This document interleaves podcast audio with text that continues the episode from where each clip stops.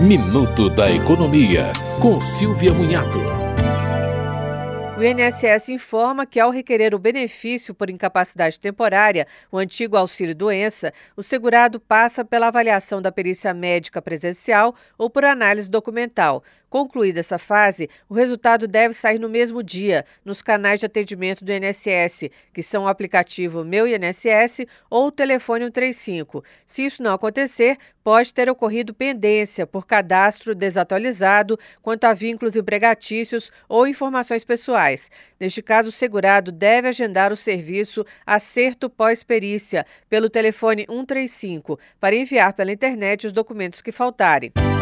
Você ouviu Minuto da Economia, com Silvia Munhato.